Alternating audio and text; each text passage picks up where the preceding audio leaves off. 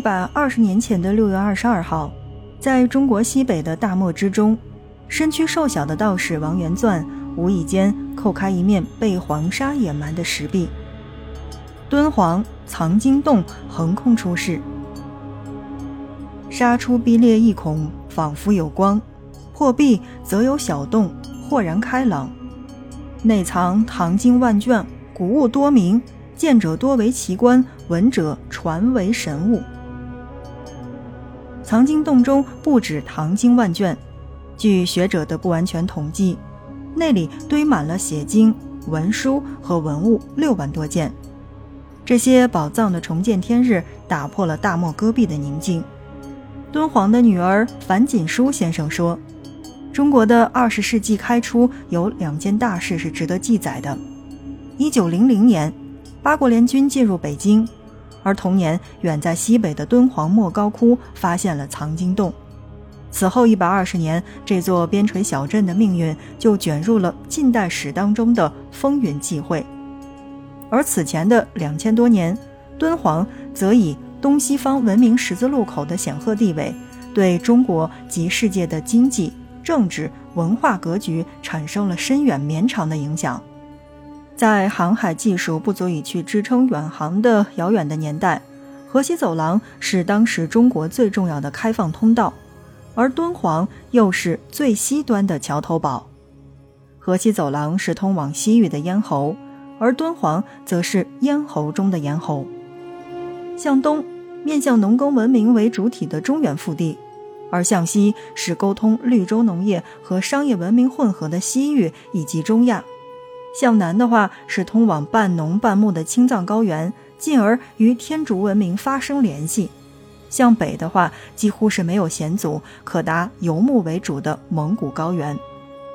因为敦煌曾经的汉帝国能够顺利地将整个西域区纳入了国家的版图，也正是因为敦煌历史上的战乱之时，这里能够成为中华文明的避难所。同样，还是因为敦煌。也能成为惊艳近代史世界一百二十年的藏经洞文物。何以为敦煌？它又是何以改变中国的？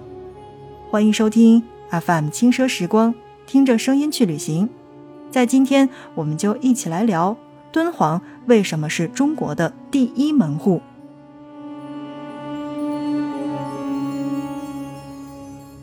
很多人都会说，凭什么敦煌能成为中国的第一门户？那我想，敦煌是位于甘肃、青海、新疆三大省级行政区域的一个交界处。那么，东经九十三度与北纬四十度在此交汇，距离首都北京的直线距离是一千八百五十公里。县级市敦煌总面积是三点一二万平方公里，相当于两个北京市的大小。但是，其二十万的总人口还不到北京通天苑总人口的三分之一。这二十万人几乎全部生活在敦煌百分之四点五的土地上，这弹丸之地是被茫茫黄沙包围的绿洲。如果你有地图的话，其实你可以完全从地图上看得到。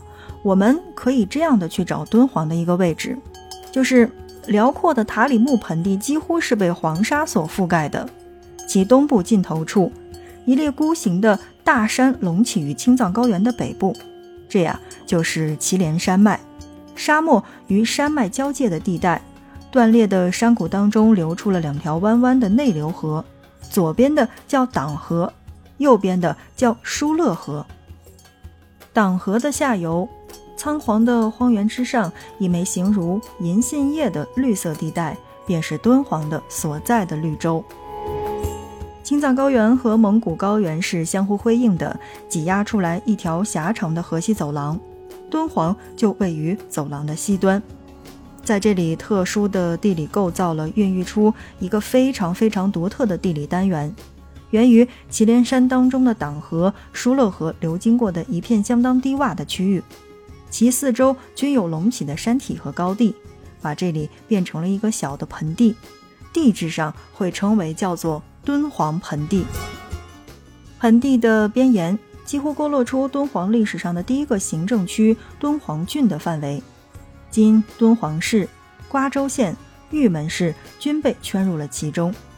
昔日时代沙州位置以形象简练的文字是这样描述的：说，雪山为玉，青海为池，鸣沙为环，党河为带，前阳关后玉门，控依西而至漠北。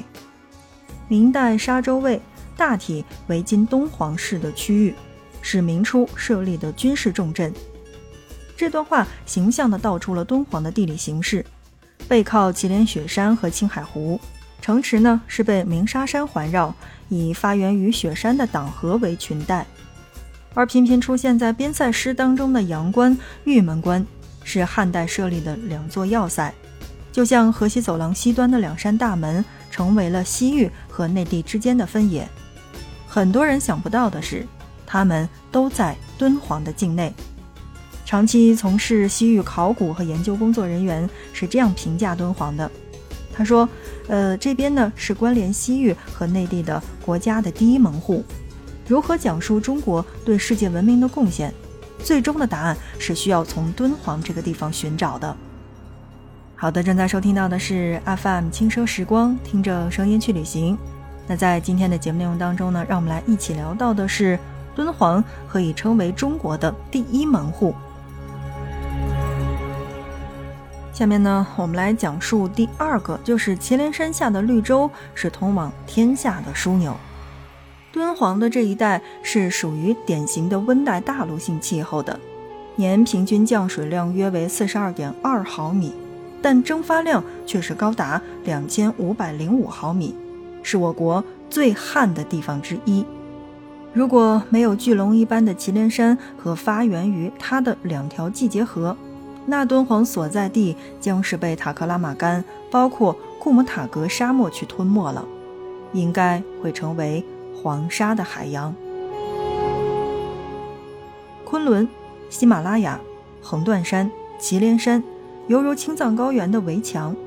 这四大围墙当中，祁连山是平均海拔最低、最平平无奇的一道，但是在孕育文明交通的这样的一个通道上呢？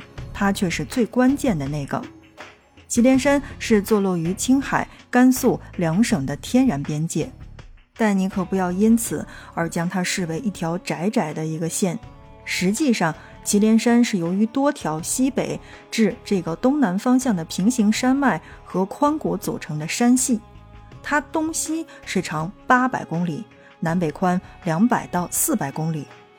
如果祁连山只是低矮的山体的话，别说没有敦煌，恐怕整个河西走廊都无法诞生，因为过低的高度将无法阻拦空气当中的气流，也无法形成矮矮的雪山。祁连山海拔高度几乎是在四千到六千米之间，从东至西齐刷刷的是雪峰，犹如冰封的烽火台。祁连雪山当中的三千三百多条冰川，为河流的发育创造了前提，直接为敦煌创造出母亲河的山脉是大雪山、野马山、党河南山，它们是祁连山的组成部分。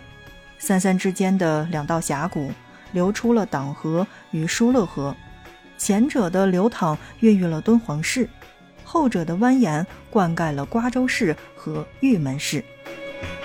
所以你看，我们说了这么多，这个地方真的是山川、冰川、河流、绿洲、城市、丝路，冥冥之中，大自然把这里安排的一切是严丝合缝的。从河西走廊到中亚，横亘着三列巨大的山系：天山、昆仑山、祁连山。他们不约而同地表达了对天的向往。昆仑、祁连原本的意思其实就是天山。祁连是当地游牧民族的命名，而张骞凿空了西域归来后，汉武帝将原来的西域南山命名为了昆仑山。曾经很长的一段时间，昆仑不仅包括今天的昆仑山脉，更是对秦岭、祁连、昆仑这条中华的龙脉的总称。关中、河西、西域是丝绸之路在汉朝境内的主干道。在吴新华教授看来，这段丝绸之路穿越了三条与天有关的山系之间，堪称一条通天之路。它不仅是一条交通的路线，而且是肩负着天下，天下天下，天山之下。中国人的天下观和地理思想在这里得到了形象的体现。这三大山脉的交接之处，正是敦煌。